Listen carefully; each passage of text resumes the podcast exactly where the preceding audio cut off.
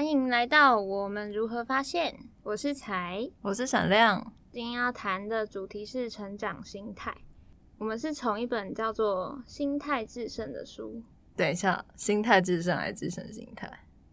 心态制胜。哦，是哦。老是搞错书名，对，所以我已经把书名的页面按出来了。好，百分之一百正确。很常会以为是制胜心态，反正怎么查都是查到资料的。它是一本非常有名的书，然后中文版是在二零一九年出的。那我一开始认识这本书是从别的书里面看到，而且在很多不同的书里面都重复看到。超多。对，然后就是一直看，看到误以为自己已经把《心态之胜》整本书都看完了，但其实没有，到现在也还没有。什么？到现在也还没有吗？对。没错，好的，那我就以我目前，我跟彩不一样，我只有把这本书看完，在此先续名。因为有闪亮的背书，所以我觉得很放松。那我就在这边用我的口语来说说看，我认识的定型心态跟成长心态是什么样的。这两个心态，我们可以视作是一个比较相对的状态。那嗯，我自己以前很习惯用定型心态来看很多很多的事情。然后自从知道有成长心态这个方法之后，改变我很多的想法。我觉得生活上的阻力下降很多，自己给自己的压力也减少很多，所以很想跟大家一起分享看看。但是我在自己执行的时候，也有遇到一些些困难，也想在聊天的过程中看会不会有新的收获。OK，嗯，刚刚讲到两种心态，第一个是定型心态，另外一个是成长心态。这个人如果是定型心态的话，他可能比较偏向会认为能力或特质是固定不变的，偏向是结果论。那比方说有定型心态的人无法达成某项他设定的目标的时候，可能会说：“哎，我就是这么差，我永远都没有办法达到那种程度。”或者说：“我已经完蛋了。”为什么讲这么失落？因为你在讲负面的话语，所以就不是觉得越变越虚弱了吧？有可能。嗯，如果是定型心态的人，就会觉得没办法，我讲话就是这么虚弱。对，那我要重新吸一口气，这样就会比较轻松一点。好，然后成长心态呢，会比较认为自己一直都是在成长的过程中，偏向过程论，他不会在当下去判定自己是怎么样的人，他会觉得他就是在过程中前进这样子。那拥有成长心态的人，当他没有达成某个具体目标的时候，可能会说。我学到了什么什么什么东西，那下次有机会把这个经验可以拿来运用，呃，可以运用在下次的机会中，或者是说越有难度的挑战就越有意思。哦，我很喜欢书里面有个举例耶，嗯，他就是说，其实大家应该多少都有经历过，比方说小时候玩拼图，那我可能玩完十六片了之后，你就再也不会想要玩了，因为已经太简单了。然后你会愿意去就是挑战说两百篇，然后四百篇拼图。嗯，对我觉得那个例子就还蛮明确的，就是说怎么说呢？就是其实大家会多少都会有这样的经验，就是你会去寻找比较困难的东西，然后去体验那个成长的感觉，然后那是有乐趣的。对，并不会因为就是哦，因为十六片我每次都拼得完，所以你就不会持续就只玩十六片这样子。嗯，然后刚刚我讲的时候没有讲很清楚，并不是说一个人只会拥有定型心态而已，或是成长心态而已。在我们的生命经验中，可能有时候是比较多成分的定型心态，有的时候是比较多成分的成长心态。这个到底是怎么样，还比较不一定，没有一定说把人分成这两类型。嗯嗯嗯嗯。对啊，就像乐观跟悲观总是会轮流出现，然后面对不同事情都会有不同比例一样。就定型心态跟成长心态也不是绝对，对，有可能你在什么面向是呃比较偏向成长心态，可是你在其他面向的时候就会比较偏向定型心态这样子。嗯，我觉得以前我的定型心态的比例很高。你是说不管面对什么事情吗？对。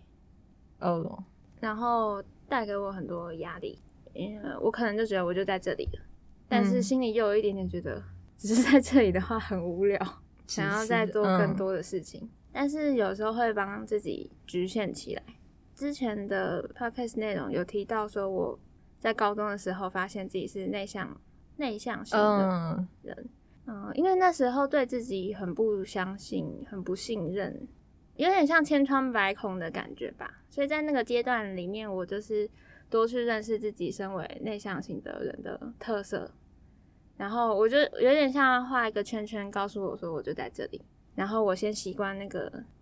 内向型的人是怎么运作的？你是说你是先把内向画出来？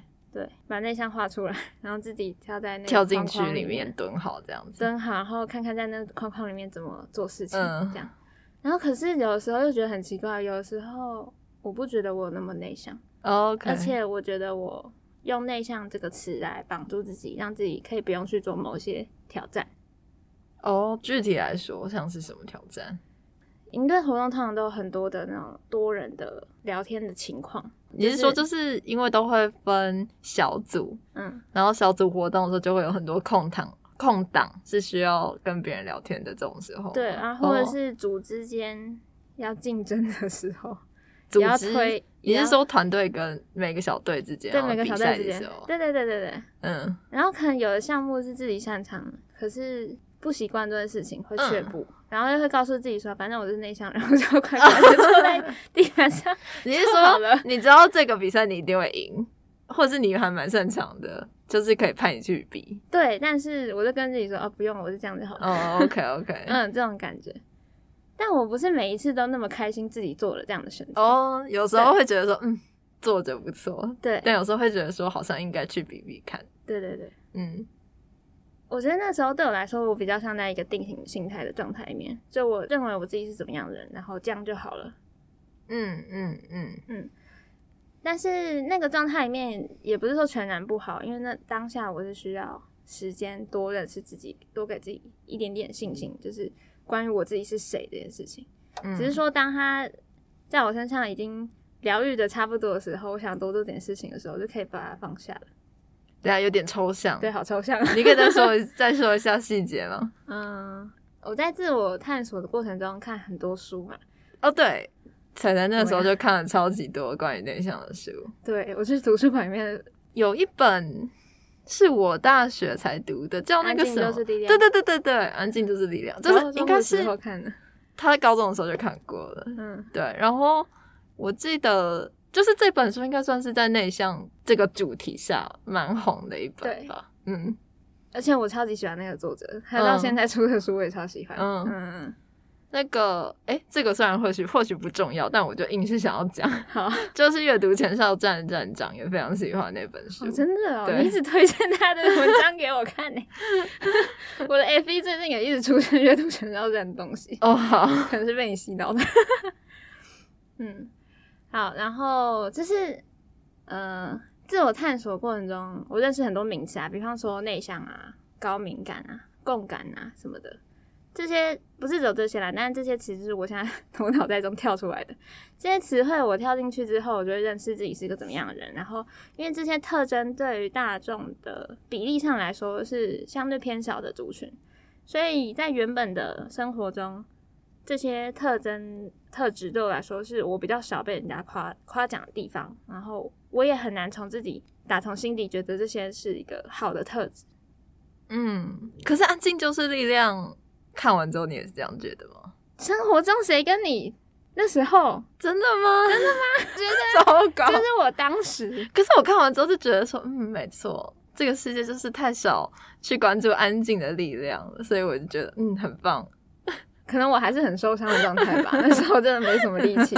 好，就是很像一个就是在流血的人，你跟他说，你帮他踢个 OK 泵，可他也在流血，他没那个时间还没过。可是我有点好奇，就是内向这件事带给你的是内向这件事带给你的伤害吗？还是别的事情带给你的伤害？是别人带给我的伤害，怪别人没有。所以你是觉得别人因为你的内向带给你一些伤害吗？嗯，应该是说，我觉得我从小到大的信心是超级缺乏的。哦，就是我觉得闪亮在我高中的时候的眼里看起来就是一个对某些事情他会有自己的信心，我觉得啦。但我眼中，再度僵住。无论如何，是一 P 一被说，被说觉得很有那是什么？很有很有很有个人的意见，之后再度僵住。呃，我觉得我的啊，应该说自我价值感啊。我觉得我知道你在说什么，就是你用信心或是自我价值感来形容我的状态。其实我会，我用我自己的语言的话，我会说，就是我不在乎别人在想什么，就是我是一个很活在我自己的世界的人。哦，可以啦，对，反正就是同一件事。我知道你在讲的是我这个特质，那我也懂你的意思。呃，对我来说，是因为。自我价值感超低落，所以会很会去在意别人的想法。嗯，不是以自己的想法为出发点，而是以别人的想法为出发点。可是这个并不是说我很照顾别人，这个其实 好差题哦。但我还是要讲，这个状态呢，其实是在乎的是别人眼中的我自己，而不是在乎别人的想法。那其实是另外一种自私。对。你这个观点很有趣，这观点很痛，然后 很痛，超痛的，是在那个被讨厌的勇气里面学到的。好，那本书很可怕，我从来没看过。嗯嗯，所以应该可以不用看。对，很会做课题切割的人不用看。如果你你的界限很不清楚的话，很建议可以看，但是前面会很痛，嗯，会被会被作者痛骂一批之后。原来如此呢。好。真的扯太远了，我想一下，没关系。所以我猜你是要说，就是你会很在乎别人眼中自己看起来怎么样。对，然后你，然后这个世界基本上是比较赞赏活泼、开朗、外向的特质。对，加上我自己也比较欣赏那样的特质。嗯嗯嗯，没有发现自己身上的特质也是值得被喜欢的，或是嗯有用的。所以这样子听起来，感觉那个时候，嗯，才才是觉得说好的一个状态，或者或者说理想状态是活泼开朗外向。但是你是用定型心态，就觉得说你就是内向，然后永远不可能会变成那样吗？哦，有点这种感觉。我有点在高中的时候的想法是，我就是内向，那我就先活内向的样子，其他我先不管了。嗯嗯，有一点。觉得就是这么做才对哦，OK。然后其他的可能性我就不去接受了，比较封闭的一个状态。嗯嗯。然后像这像是这件事情啊，如果当时知道成长心态的话，也许我就可以跟自己说，我现在就是在练习，一边练习观察自己的内向到底是怎么一回事。嗯。然后也一边练习，偶尔在我想要的时候发表我想要我想要讲的话，嗯之类的。就是可以再更细致的描述的感觉吧。嗯嗯，对啊，就是说现在虽然可能，比方说这个小队要竞赛的时候，先是还是没办法举手说让我去比这样，但是或许是可以帮自己设定其他目标，比方说闲谈的时候多跟别人讲几句话之类的，像这样子，设比较合理目标。然后，或者是说，当我心里有想要发表意见，但是我做不出来的时候，可以跟我自己说，我我正在练习这件事情了。嗯，我其实已经在练习这件事情，我在准备那个心情，不用在当下一直批评自己，说我就是做。为什么你做不到这样子？嗯，了解。对，刚刚后面那个讲法就是偏定型心态会有出现的批评。对，想法。对，好。然后刚刚讲的这个例子是内向例子，然后我还想再分享一个是成绩的例子，我觉得应该也蛮多人会有一些 相近的想法。然后我也觉得成绩这个例子比较具体一些啦，比起刚刚的内向的内容。哦，不会，我觉得内向蛮具体的。哦，真的。可是我其实刚才在想，因为我其实小时候就是就是一个非常非常内向的人，就是我可以形容一个情境。大家一定都经历过，就是小时候，大家总是可能就是会有一些机会会被爸爸或是妈妈带去见一些很远的亲戚，就是可能你这辈子只会见五次那种。我小我记得我小时候如果被带去见那种亲戚，就是爸妈都一定会说这个是谁谁谁，一个称谓一个称谓，然后说跟他说就是跟他打招呼，就一定会跟小孩子这样讲，然后。我小时候是，就算我爸妈这样跟我讲，我还是会很不想要讲那一句招呼的那种小孩，然后会就是想要躲在旁边自己一个人默默的，就是也不会想要特别去跟谁互动或者谁讲话。嗯，对，所以我小时候是一个非常非常内向的小孩子。嗯嗯，对，好像长大之后就越来越就是可以在该说话的时候说一些话。我好像应该也有某，因为我在想，我是不是有某个时间为这件事情很困扰？在什么之之前，呃，在什么期间开始你才可以比较自然跟别人说话？可以比较自然，听起来是你在外面都不说话。我觉得我小国小的时候应该都还蛮严重的，没关系啊，反正我只是想要说，我觉得内向其实是好啊，可能就是有内向经历的人都应该蛮能共鸣你刚才讲的东西，所以我不会觉得很抽象啊。好，谢谢。好的，那我要讲成绩了。好，来吧。学生时期，我觉得唯一重要的事情就是成绩。听起来好极端。好的，真的吗？你真的这样觉得吗？真的啊，不然还有什么？那你的漫画算什么？就是耍废啊！那被我称之为耍废，哎，那不是兴趣，那是耍废。哦。这差别是什么？差别是什么？我觉得“耍废”是一个很贬义的词汇。是哦，以现在我来说，我会说那是我在保养自己。哦，我快笑死了。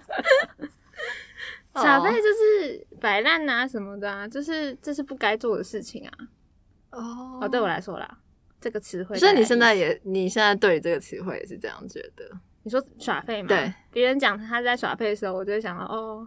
可是你可能只是需要休息吧，我会这样跟他说。哦，了解了，了解。对对好，我是真心的这么认为的。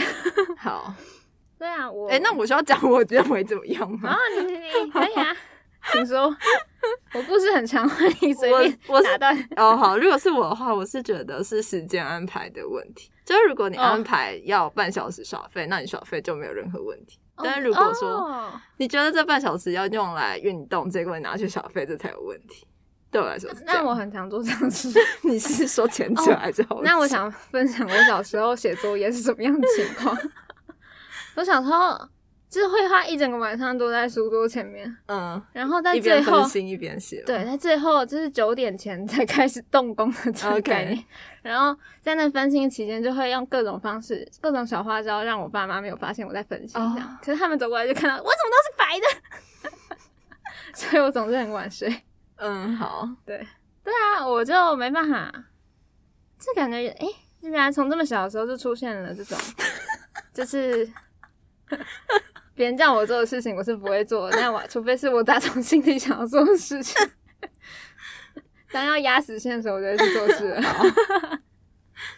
好，对，成绩是一切。对啊，成绩是一切啊，只有成绩会被称赞。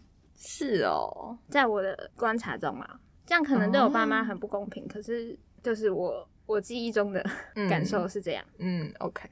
而且可能也因为以前比较内向的关系吧，我觉得在成绩上面取得胜利的话很轻松。就是我说轻松是说，是你可以办到的，是我可以办到的事情，而且不用讲话。就是对啊，我觉得是因为身上有一些有利的因子，嗯哼，然后这个因子又是社会推崇的，嗯，这就是既得利益啊。对，没错，我承认。然后然后在时间 之下，唯一有意义的就只剩下这件事情了。哦，好沉重。对，但是今天都是用很开心的心情在讲这件事情。那你有你有意识到你是在什么时候知道说成绩是一切吗？应该说，就算有意识到，也觉得嗯就是这样啊，不会觉得那是不对的事情。我知道，可是你是什么时候？我就是觉得很好奇，什么时候有意识哦？应该是哦哦。因为我还记得，比如说一二年级的时候，我妈会要求我要把一些可能大家已经有点忘记了，但是国小一二年级其实是有比较多作业单，然后 可以给你，比如说画图或什么的一些那种作业的时候，哦，对，然后我妈那在我一二年级的时候都会要求我一定要画的美轮美奂，就是她会有一些标准作业流程之类，对，然后我其实小时候就是会很不懂说。就是我会先冒我我最一开始有冒出一些疑惑，就是说，哎，一定要做到这些地步吗？比如说作业单一定要画画边吗？可以可以不要画吗？对，但是后来就是反正就被内化了，就是画边就画下去。嗯，对。然后当然有一次有是换我爸来监督我写作业，他就完全没有这些要求。对，嗯，对。所以那个时候怎么说？比如说上一二年级的时候，我就不可能会有，因为你说成绩的话，一定是有画画边成绩会比较好。可是我就完全不在意啊，就是说哦，有什么差这样？不会耶。如果我知道画画边会得到这样好成绩，我一定会画。你说你二你二你一二年级就会吗？我不知道，但我觉得我现在回去想的话，我觉得如果我知道的话，我一定会这么做。哦，OK，就我就觉得拿到高分就开心啊。了解，对啊，没有什么理由不拿高分，这这对我来说好。对你，嗯，我觉得要说真的意识到它是一个问题的时间点是在高中的时候，然后原因是因为再也打败不了那些同学了。你知道看到。高一的时候，我记得很清楚，数学课，嗯，我前面的两个同学一直在聊天，我根本听不到老师上课在说什么，嗯，我也不敢去，应该不是我吧？不是，那两个人我记得很清楚是谁，不用担心。然后更恐怖的是，那两个人就是看起来就上课根本没在听，然后好像也没怎么补习，然后也没什么在念书的感觉啊，但是人家就是可以不知为何九十几分、一百分这样。然后我还记得我们的高一数学老师是会，就是发考卷的时候是会从高分排到低分的发考卷的老师。哦，我有点忘记这件事情了。还是反正就是一还是有嗯，对对。如果就算没有这么极端，就是一定从高排到低的话，至少高分的，比如说前十好了，一定会先发。好像好像有类似的事情，就反正他一定会做这件事情。而且就是他发考卷，就是拿出一张考卷，然后说“叉叉叉”，然后“叉叉叉”就到台前面，对，默默的去拿那张考卷。然后是不是他会说一些话？不一定，不一定。他是一个蛮强烈的人，我不知道该怎么讲。好，总之就是我就被吓到了。嗯。嗯，然后不是只有在数学呀，数学只是一个特别烂的科目而已。哦，我也是数学特别烂的科目。好，我记得我们在跟那个排列组合是吗？嗯哼，我忘记我们是一起学什么东西，反正一起在某一个项目里面就是很苦恼这样。有吗？有吧？那应该每个项目我都很苦恼。应该吧？我很常问你问题吧？就是在发现自己的优点不再是优点的时候，开始怀疑人生。对，所以你那个时候是高一的时候才强烈苦恼吗？对，强烈苦恼。我觉得这对我来说已经是非常幸运的事情，在高一才遇到这种困扰。你知道我会说这样这句话，是因为我们的同学，嗯，到了 T 大某三个很强的科系里面的时候，他还说，他还在 F 一上面发文说。他感受到这样的感觉，对我想说，哇，你到 T 大才感受到，已经很不错了，恭喜你。嗯，现在觉得那个，等一下，你国中都是第一名吗？没有第一名，但是我们班一一一堆可怕的人，我们班有九个人考上第一志愿，嗯，所以在那十名左右都不会觉得怎样。哦，OK，对，你说你国中的标准十二、十三、十四、十五也没关系，嗯，对，大概是这奇怪的。情况之下，国中比较像大家都是战友的感觉。嗯，高中没有吗？可能因为只有一年吗？高一，高中没有吗？高中我在高一的时候就自动退出战线了。什么？对啊，就是想要退出战线，但是又实际上又做不到。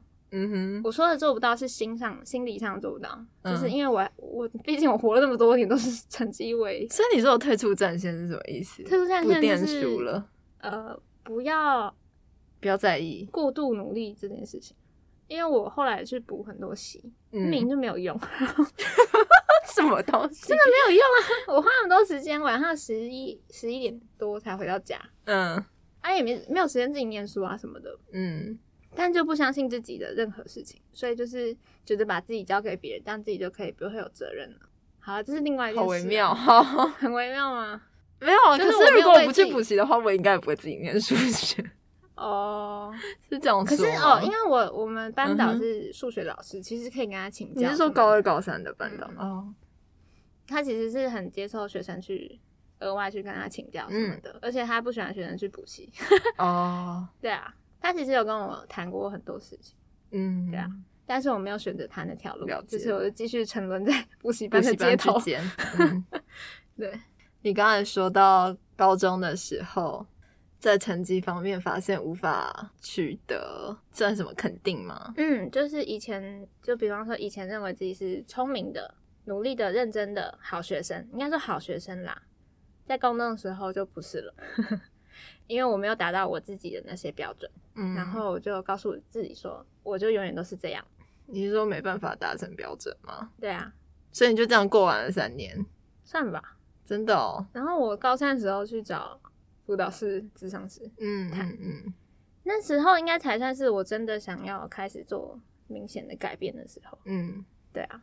然后刚刚讲这个成绩的这件事情啊，就是我觉得会带给我过去的我那么多压力，有两个原因啊，一个原因就是因为。我只有单一评价自己的自我价值的方式，就是成绩，这是很很危险的事情。因为就像刚刚讲的，在高一的时候发现，它再也不是一个很安全的取得自我价值方式，而且是很不稳定的，掌握在其他同学读的如何状态，或掌握在老师考卷出的多难的状态等等的，或掌握在反正就是我无法掌握的事情上。嗯，对啊。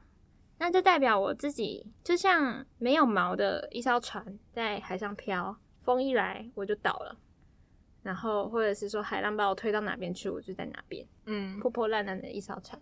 嗯，另外一个它造成我压力很大的原因是，我不相信这些学习历程只是过程而已，每一张考卷的分数发下来，我就认为那是结果了，嗯，就是它就已经定案，这次。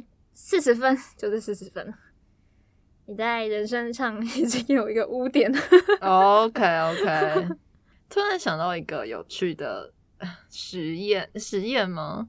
就是美国那个每个科目也是，就是有 A B C D，然后 F 嘛，就是 fail。然后我记得那个实验好像就是说，他们实验组就是让学生就是不要拿到 fail，就是失败。嗯，他他们就是写 not yet。嗯，就是还没过。哦，然后另外，然后对照组就是 fail，结果我忘记他们怎么测量，但是反正结论就是他们觉得，就最后就是发现说，那个拿到 not yet 的学生会觉得说，呃，最后后来通过的那个比率会比较高，嗯，这样，嗯，可以感受到这件事情，not yet 就是还没到嘛，对，所以你只要在一些时间或一点的努力，嗯，就你就会过了，对，嗯。蛮有趣的，那个唱歌不是也说唱高音的时候，就有一派说法是说，你不要觉得你是唱不上去，你要想说你还没唱到那个音而已，嗯，就很没有趣，而且还要想象自己唱的更高，嗯，然后就可以达到原本要的那个音，嗯嗯。嗯，所以当下的每一个不及格的分数，就是对我来说都是。再画了很多个叉叉叉叉叉叉，然后除了这两点，就是刚刚说的单一的评价标准，还有定型心态之外，我觉得还有一个也很重要，就是我我也没有站在我自己这一边。嗯，当我觉得别人评价给我是很烂的时候，我也就觉得自己很烂了。嗯，我也没有在帮自己辩护啊，或者是照顾自己什么的，因为我不知道可以做这样的事情。嗯。如果我有站在自己这边的话，我应该会先发现说自己在这个努力过程中到底受到多少伤害，身上背了多少颗大石头呢？然后这些伤痕跟大石头都是为了我真正想要追求事物而得到的东西吗？就是它的那个成本是我这付出这个成本是可以得到我想要的东西吗？嗯，我想要的是那个吗？对我来说值得吗？还是早就已经超过停损点的范围了？嗯，可是这些答案我在当时应该是回答不出来的，因为我没有界限呐，我就觉得没有达到就是继续做。哦，我觉得今天完全补上了 EP 一护士的前传的感觉。嗯嗯，对啊，就是，嗯，虽然说那个定型心态是结果论，但好像也是一个永远无法逼近的结果哦，因为永远都会有新的更高更远的目标。有可能啦，不是说每个人都这样，你就是永远都不够，拿不够来鞭策自己。我啦，我我们刚才说你了，我就是觉得自己不够，永远拿不够来鞭策自己。嗯，对，对啊，可是为什么只有这种生活方式呢？明明也可以看看看，啊，就就看看其他同学就知道，明明也可以玩的开开心心，管他是死的分数，一样可以过生活啊？为什么？为什么我不能呢？对啊，其实我那时候一边觉得很讨厌那种同学，然后一边也觉得很好奇他们脑袋到底在想什么。嗯，对啊，嗯，大概过了十年之后才知道他们在想什么。是他们脑袋到底在想什么？哈，我不确定啊，但是应该说我我有学到我想要的东西啊，就是在心态之声里面学到。嗯，什么意思？我有学到我想要的东西。哦，就是因为我是说我我高中的时候不知道那些同学在干嘛嘛。对。但现在他们在干嘛也不是很重要。哦，OK，对啊，我懂你的意思。因为这是只跟我自己有关啦。嗯嗯，对啊。然后关于好学生的这个追求啊，其实如果没有在意识、没有意识到的状况下，我应该是会不停的继续追求下去。除了好学生之外，其实我更明显的是早就开始在追求自己是一个好女儿。嗯，呃，家族中的好好长孙。嗯嗯嗯。呃，我不是长孙啦，但某个情况下，因为某个原因，所以我是长孙这样。嗯，然后还有就是进入职场之后，我必须要是一个各方面的好员工、好同事。可是所有的评价标准，通常我都摆在别人身上，嗯，然后没有我自己的参考价值在里面。对，然后这种情况下，就让我觉得我越来越不知道我在干嘛，很常觉得越来越抽离。这个身体在做的事情不是我要做的事情，所以我就把我的想法思绪都抽离到 另外一个地方去了。嗯，对，那是我觉得最痛苦的时刻。原来如此呢。对，所以你的意思是说，假设我跟你现在是同事，嗯，然后你的目就是说，然后我评评价你说彩彩就是哪里哪里没做好，然后你就会。接受就觉得说你没有做到一个好同事，这样有一部分会这样，嗯，然后另外一部分也会在心里咒骂对方。就是你凭什么说我不好，像这样吗？对，可是问题是我在咒骂别人的时候，我说咒骂是在心里咒骂，我知道，主是就在骂别人的时候，其实。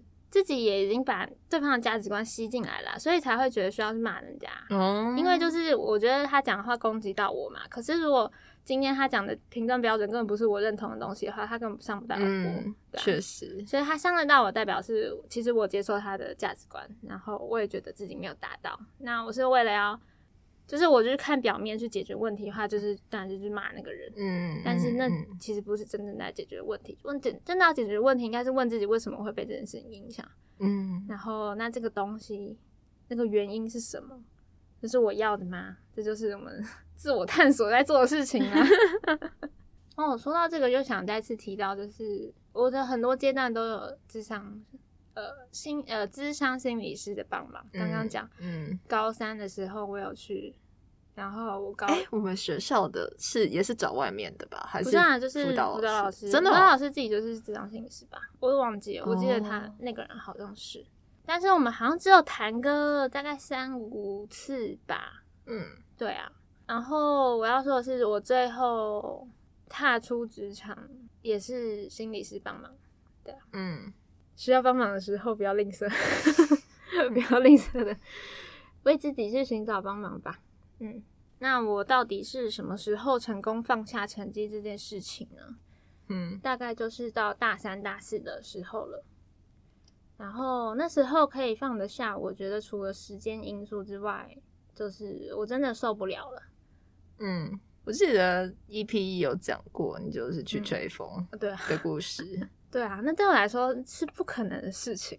这以前是 不可能会什么下课去吹风，下课就是坐在教室里面再重新看一下刚刚讲的内容，嗯，或者是预习，等一下下一堂课的内容，为了要达到融会贯通这一点。我觉得因为我受不了，然后好像也没有什么怎么讲，应该这转折点要真的要讲，应该就是做出行动这件事情吧，不是只有光想而已。不是只有光想着说我不想要再过这样的生活而已，而是试着去做实验看看。嗯，那我做实验就是刚刚说出去外面吹风，做一点跟平常不一样的事情，然后试着把标准对成绩的标准放到只要及格就好，多得到分数要当赚到。可是对我来说，真的不是一件很 简单的事情啦。我看到成绩单的数字不是八九开头的时候，嗯，还是会觉得哈，这是什么鬼？对啊，嗯。然后我同学有问过我说：“哎，彩，为什么你可以那么早睡觉？”我有说过这件事情吗？好像一批有讲哎，是哈，真的是影响我很大的一件事情。嗯，我没有注意到那时候我已经开始在照顾自己了，就是晚上没有那么长熬夜的读书。然后那是因为我发现，我觉得更重要的事情是保护好自己的身体。对啊，我觉得只要呃，应该说有活着，健康的活着，以后要做什么改变也还有机会什么的。嗯，对啊。哎，我想打岔哎，不过我觉得这样子听起来比较像是说，先从因为达不到成绩的目标，比如说九十分，然后就会一直觉得留下了人生各式各样的污点，嗯的这样的情绪中先撤退一下。有可能，但是嗯，这件事情就是我在想说，后来有转变成为是说，虽然我现在可能是我不知道呃六十分好了。但是我还是知道说我是可以做到九十分，没有哎，对啊，可能还是定型心态吧，哎，是吗？我没有去弹性的去想到说，其实我也达到九十分这件事情，嗯，没有，我那时候就沉浸在就是管他的就是这样，OK，我好像都比较习惯有一个就放下某一个念头的时候，先来一个混乱的时刻，然后才去重新发现这整个过程在干嘛。但我觉得不是必经的耶，哪一个不是必？就是混乱的过程 不一定是必经，混乱不一定是必经。可是我觉得运气很好才可以不不必经吧？也是的，那好，那好像有点太神奇了。对啊，你说的也是。对啊，我我我刚才说我没有想说我自己是什么达到九十分这种事情，嗯，我没有在想这件事情。我可以这么确定，是因为我考国考的时候，我一心一意只追求分数有到六十分就好了。嗯。对，因为国考实际上是我最后一个考试啦，所以我印象蛮深刻的。可是你应该也是相信你可以考过吧？对，我知道我也考过，这样好，我真的很欠扁。可是没有没有没有，我只觉得，那如果说现在就是对于成成绩这件事，彩彩的就是想法会是什么呢？哦，等一下，我我会说我要考过的原因是因为那时候跟家里的条件嘛。讲条件很怪吧？就是我知道，就是一种必胜的决心，就是要画一张必胜的那个，不是就是画在书桌上。哦，我是有做过，真的假的？考时候做的，是以前的，更以前。我说跟家里谈，是因为就是我一定要拿到证照，嗯，不然他们俩公这样什么的。虽然我也我也被掐着脖子的感觉，我也觉得很不爽，但是想说那就才一两个月的事情，就把它撑过去吧。好，对啊，我那时候会想着要一定要及格，是因为这个原因啦。嗯，对啊，不然，但还是真的很难做到吧？毕竟是一个关于大学的最后一个相关的事情，就是我们那个学我们那个学习就是为了考那个证照的。嗯，对啊。好的，然后总之呢，这些感觉坑坑巴巴、混混乱乱的事情呢。我现在回去看，就是会觉得，呃，应该说当下的自己其实还是有很多的困惑，就是想说，我现在 做这件事情是对的吗？毕竟，呃，身边跟我类似经历的人不是很多，应该是没有吧？等一下，所以你是说什么什么困惑哪个部分？困惑点就是我算是做对我来说做了一个很大的转变，我不再努力念书了。哦，那我没有念书，那我没有认真念书，那我还找到我其他的价值评判的。评断的方式吗？就是其实是没有的，也不是说完全没有，但是是正在建立。哦，嗯，因为嗯，比方说当时因为那个心理师有给我建议说，是我可以去多去体会生活中的小事情。嗯，之前有讲到，就是嗯，比方说去感受到那些生活中小小的可以感谢的事情。嗯，像是食物的味道啊，嗯，这种很基本的事情，我以前是感觉不到。我记得。嗯，有一次我大学朋友跟我说，彩彩每次吃饭的时候都是盯着 碗的前面，比碗在更远一点的地方，然后很像发呆在吃饭。真的哦，对我都没我都没注意过这件事。因为我们大学的时候是几乎每天都一起吃，哦，对，然后吃不太到食物的味道的那种感觉。哎，你知道我，哎呦，你知道我高中的时候，嗯，我外婆准备便当，有的时候放我很很很多餐，然后会有酸臭味道，然后我是有点感觉不到。真的哦，我有我有几次是从旁边人跟我说，哎，你真的是有一点怪怪的，然后我都已经吃了一半了，还怎样的？哦，对啊，嗯，哇，比较极端的例子啦，但是让大家感受一下这个什么叫食物吃不到味道。对啊，这这超实际的这个例子。对啊，但我那时候是在想说，是不是别人的。碗里面的味道了，还是很夸张。别人都是别人的问题，都是别人的，那别人的碗里酸臭，不是我酸臭。这是从生活中寻找自我价值跟一些生活体验的这种感觉，是当时还在练习，但是还在练习状态下，我就放下原本的评判调整。嗯，因为受不了，就是因为这样的感觉，所以我就觉得那是一个比较混乱跟模糊不清的阶段。嗯，因为我也没办法跟别人说，也没办法跟自己说，就是我很确定另外一个东西是我要的了。嗯，对，所以那是很困惑的阶段。然后在困惑过程中，我也会给自己很多批评，因为我本来就习惯做这样的事情。在以前在那个阶段就蛮明显，就是。偏向定型心态，就是我觉得我当下是混乱的，所以我就会跟自己说：“你还不及格，又是不及格。”嗯，不及格的点是你在人生的价值这件事情上还是不及格。嗯，但以现在回去看，就会觉得可以跟自己说：“我那是还没到，我已经在练习，已经很了不起了。”嗯，对啊，很不一样的观点。嗯嗯嗯，我突然想要。因为老实说，作为彩彩多年的朋友，我也是第一次听到这一趴。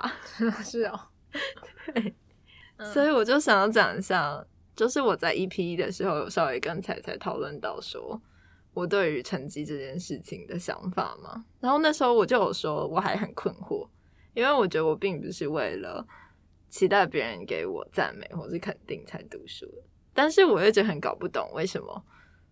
就是时常还是会觉得，对于读书还有成绩至上的这一些氛围感到很厌烦，已经不快乐。嗯，然后其实我是在读《定型心》，嗯，不是《定型心态》这这本书，是读《心态》这本《心态至胜》这本书的时候才发现到的。就是《心态至胜》第七章就在讲说，因为这本书。就是成长心态这个词啊，在美国出版之后就大红大紫，所有人都知道。然后呢，就是尤其是教育界的师长跟老师都会说，我们绝对都是持定型，呃，不，我们绝对都是持定型心态，我们绝对都是持成长心态，我们绝对都是相信小孩子什么都可以办到的一群好家长，就是好老师这样子。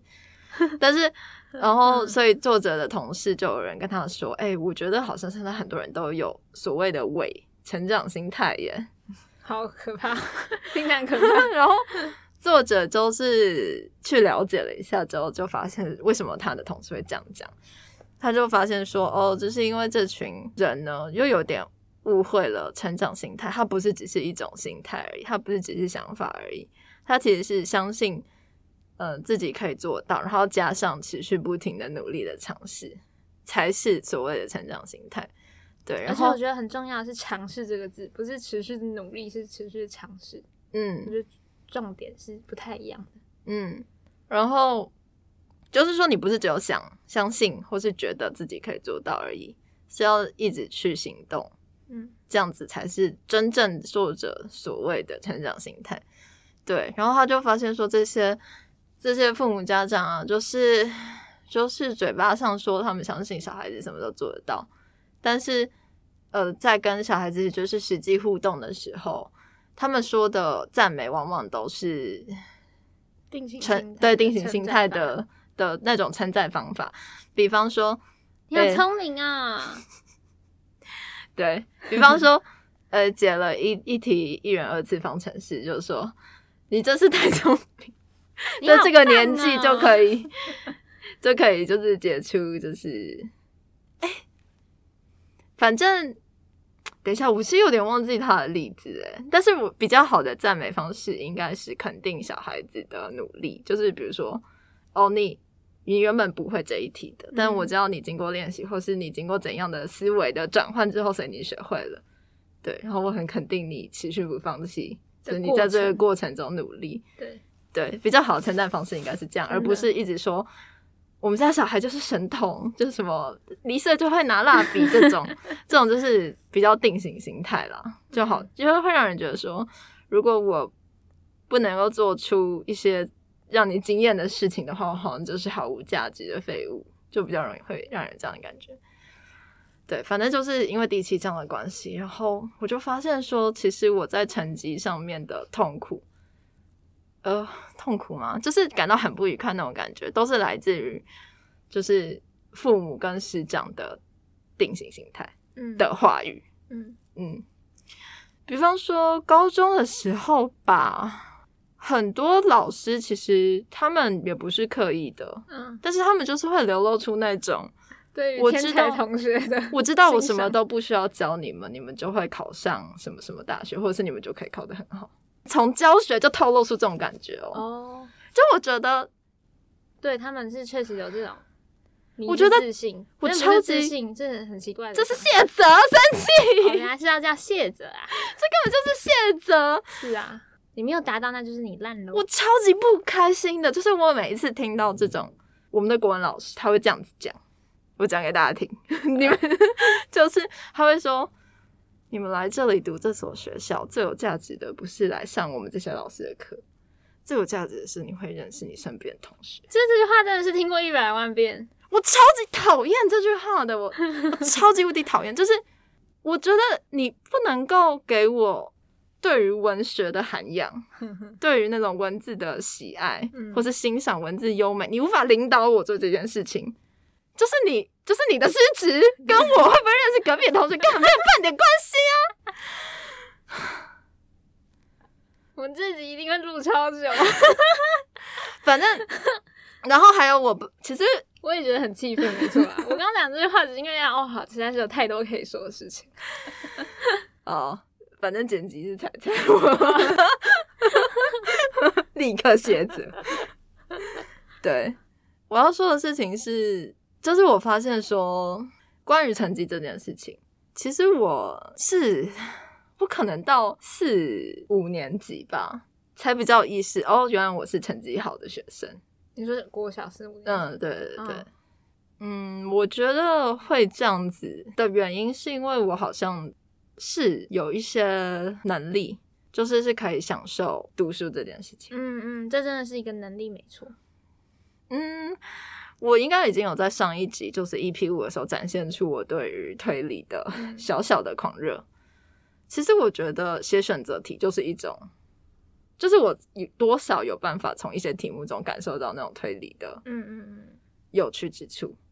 我想要举一个例子，就是台通有一集他们访问了，应该是晨晨的朋友，然后晨晨的朋友他是考上，因为他是自己是说他那时候。自然科学测考了十四几分，然后就让他变成是一个可以上台大的分数，所以他就去上了台大戏剧系。对，然后他就说，嗯，他写就是自然科考卷的时候，他不是他不是真的会那些知识，他是光读题目他就知道他那个题目叫他选哪个选项。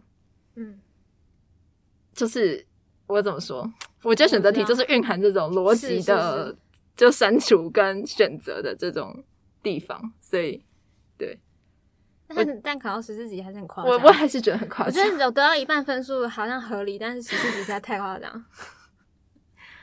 他他可能突然打通了，他应该在某个方面是异异常的，对对对，厉害这样。嗯，好，对，但是嗯，反正我是觉得说。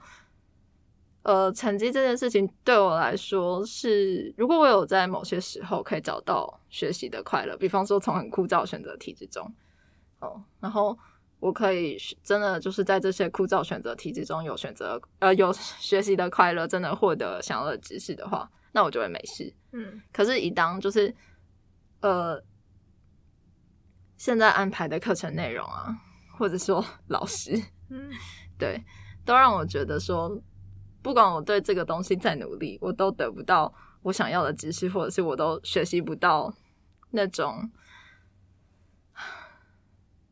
怎么说，就是没有办法有。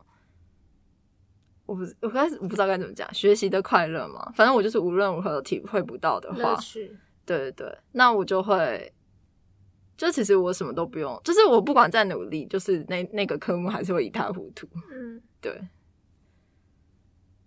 然后我觉得看了《心态制胜》之后，让我意识到说，哦，原来其实我是这样子，就是解答了我一批一对自己的疑惑，嗯，太棒了。这件事情就很了不起了，嗯，对。我们刚刚讲很多都是那个以前的讨厌的事情，但其实也是有一些蛮开心的事情，比方说运动方面的。没有啊，对我来说讨厌的事情。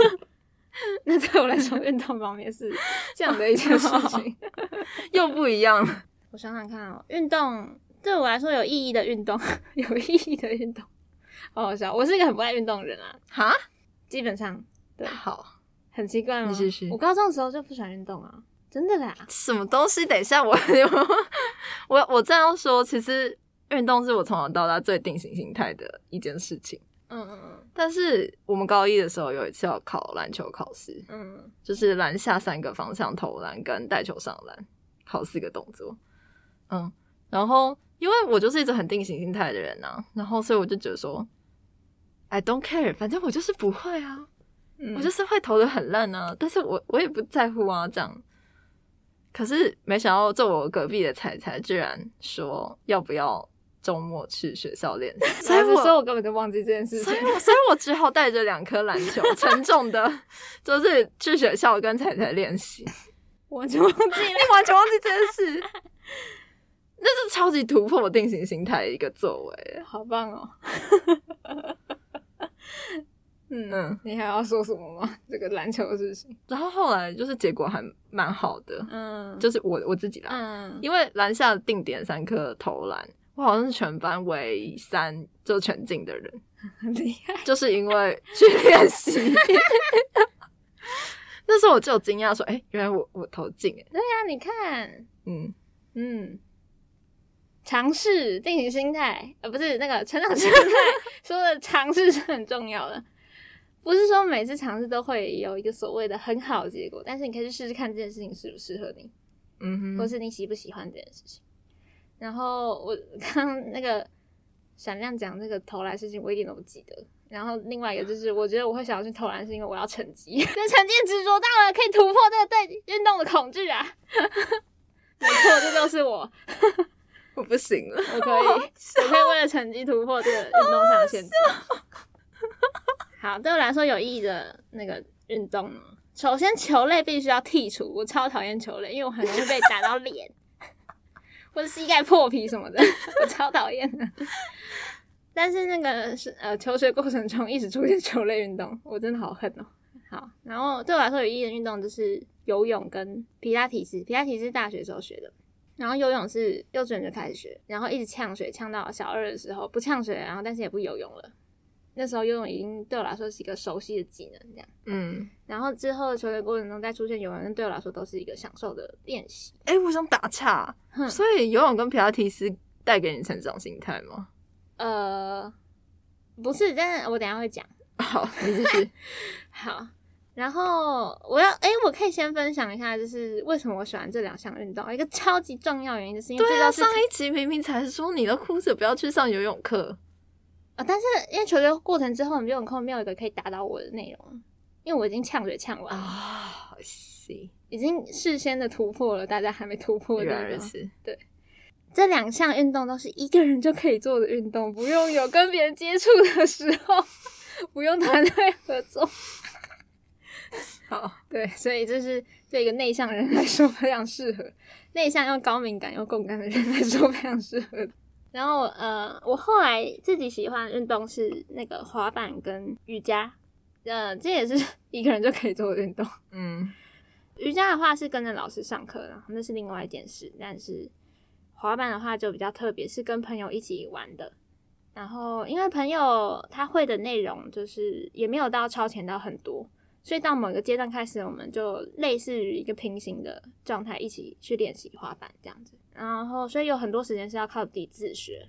那自学方式就是上网看很多滑板滑板人的影片啊，然后有人可能会做教学，但是看影片跟自己练习还是差很多。嗯嗯，不过有一个呃自己的自己身上优势，就是我以前大学学的内容是有有包含到一点点的练习的观念，所以我可以用在自己身上。这样，嗯，应该比方说我们在帮个案做治疗的时候啊，每一堂课都会观察个案他的目标有没有达到。我们自己心里面帮个案设定的目标，他有没有达到？那如果没有达到的话，我们要去分析他今天没有达到原因是什么。那如果原因只是因为我们目标设的太远的话，我们就会把目标设得再近一点点，嗯，然后让个案在课节里面不会觉得太累，然后又可以感受到乐趣。那这个状态其实是让个案进入心流的状态。心流是另外一个专有名词，但这里还是稍微的提一下这件事情。在心流状态里面学习事情是最轻松，而且我觉得是最有意义的过程。经由在个案互动上面学到这件事情，然后也用在自己自学滑板这件事上，想办法让自己今天设定的目标符合在心流的范围里面，就是它不会是太难的，但是对我来说又有一点挑战性。然后这个过程就让我发现，滑板的练习打破我以前的学习经验，以前就是习惯。你做某件事情要来个检核，要个成绩有没有过关嘛？嗯，但是滑板这件事情没有了，基本上是只有跌倒跟成功，嗯，这两个状态。但是慢慢的，我也不怕跌倒了，因为我发现跌倒过程中，我一定会学到为什么我刚刚会跌倒，是不是因为我脚不够稳定？就是因为，比方说前面热身的时候根本就没有热身好，今天对身体的掌握度就是没有那么好。或是从前天晚上没有睡饱，可能有很多很多的小小的事情会影响到这个点。那每一次的失败里面是有机会找出这些问题点在哪边的，然后我会很清楚的感觉到这次的跌倒是有意义的，下一次他一定会用得上。嗯，对，滑板对我来说真的是还蛮打破我的观念的。嗯，对，你刚才讲就完全是成长心态啊。对啊。嗯，就是跌倒一点都不是一件什么大不了的事情，只要不要摔断腿，没有办法再滑，都是可以的。嗯，对啊。说到摔断腿，确实就是据说滑板蛮容易，嗯，很摔断手、摔断腿。嗯，对啊。现在我其实没有那么想挑战动作，应该说我已经很久没有滑滑板了。但是，嗯，你你你膝盖好了没有？我膝盖好了。嗯，好。对啊。嗯，我刚才听下来是觉得说。好像听到关键句，就是说滑板在滑板世界里是没有成绩的，对啊。然后就算跌倒了，那也没有关系，因为那个会是一种学习嗯的过程，真的嗯。但也有一个比较极端的啦，就是滑板的人很喜欢拍跌倒的影片哦。OK，有一些特定的族群，他们会还会特别拍那个受伤的照片，很恐怖，真的。真的它有点像是炫耀这意思那种感觉，嗯，就是让我打破了对失败的定义。哦，OK，蛮蛮蛮不错的。对啊，虽然是有点奇奇妙啦，但是我觉得这是也是一个新观点，就是也可以这样子去看事情。嗯，原来如此呢。好，今天的主题感觉我们讲起来意外的激烈。然后在嗯，我在准备这个主题的时候，本来有在想说，是不是你感觉很不安诶？你不安的原因是什么？因为我觉得，人觉得没有读完，心态只是呃，这是一个。然后另外一个是，我觉得好像没有到一个某个很把握的点，所以我就觉得好像还不能讲。像是对情绪，像是那个情绪那一个那一集，就是我觉得我对情绪已经摸了很久了，嗯，有很多可以分享。确实，有时候就是会觉得对某一件事情，真的到一个时间点，你会突然觉得说，哦，我可以了这样。但是成长心态这件事情，我其实没有那么有把握。OK。然后我不知道会不会讲的滴滴啦啦什么的，但是我嗯，就是闪亮后来有提醒我说，如果你是想做的话，我们就还是可以试试看。嗯，我就想到说，哎呦，对耶，这件事情也是一个成长心态。哎，对耶，对啊。如果我我觉得现在这个点还不行，我就没有做，也是可以的。但是你去做的话，哎，我刚刚也是说也是可，我也是想说也是没有不行啊。但是你去做的话。就可以知道，就可以知道另外一个结果啦。对对对，就你可以知道另外一个你不可控的结果，那个是会是什么样的结果。对，这也很有意思。啊嗯，对。然后我就想说，好吧，就是，对啊，我就想说，好吧，那今天我本来预期是我可能只讲三十分钟，然后这个 p 开始结束了，结果好像超出很多。对。好，总之，我觉得保持着成长心态的好处是，有时候可以体验到自己想象不到的事情。我觉得那是一件很幸福的事情。好，然后今天抱怨的内容呢？我个人觉得，嗯嗯，你几乎没抱怨什么，哎，都是我在抱怨。嗯，哦，但我有应和啊。这哦，对我来说啦，我的那些抱怨内容，我会觉得它是一个过程。嗯，并不是说我们永远都是这样看事情的。嗯，但它可能是构成一个点。哦，我想讲这件事情，因为我的生活中其实太常跟别人抱怨很多的事情，但我最近开始练习不抱怨的。但是我不抱怨的点，是因为我自己先处理好了那些很乱七八糟的情绪。嗯，对。然后我要说的是，不管你现在是什么样的状态，我都觉得是当下最好的状态哦。嗯嗯。好，对。我说你是大加油。可是，哎，可是我同时也会觉得说，现在的我是未完成品。就是我觉得这两件事对我来说都是成立的。对啊。嗯，可以啊。对啊。但是我也想要补充，就是刚刚才才有说到说，保持着成长心态就可以体验到一些不同的结果，这我也是认同。不过我在成长呃读《心态之声》这本书的时候，有觉得除了成绩的地方被解惑之外，又有个地方算是被解惑，或者说算是有点被打脸，就是我刚才说作者就是。特别强调说，成长心态是你要相信自己可以成长，而且去不停的尝试嘛。那这个不停的尝试是真的不停的尝试，嗯，所以呢，所以我就我觉得这其实是一件非常非常困难的事，因为，嗯，呃，我其实蛮长的时候都会觉得，我想看要怎么举例哦。假设就是是拼图的例子好了。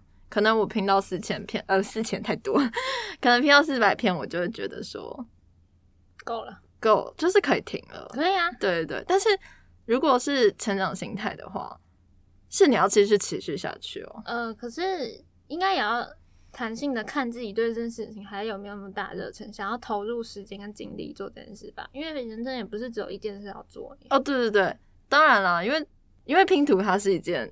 比较比较算是游戏嘛，但是比如说学习好了，怎么说？他提醒我，事情并不会到了某一个阶段之后就会永远那么顺利的进行下去。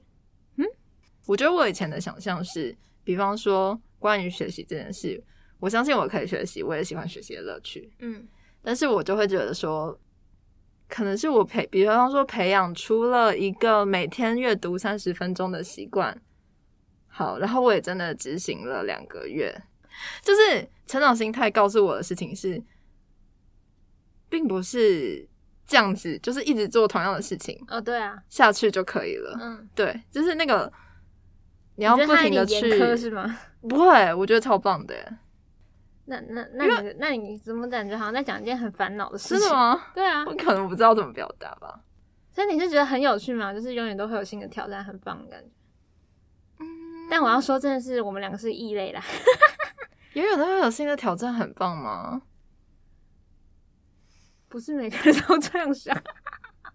我觉得，我觉得总体来说是，但是我以前没有意识到这件事，哎，那不然，因为比方说，我们之前应该有稍微分享一下那个原子习惯吧，嗯嗯，比方说培养习惯这件事情，嗯，就是原子习惯里面也是这样子说，他是说你要重复的。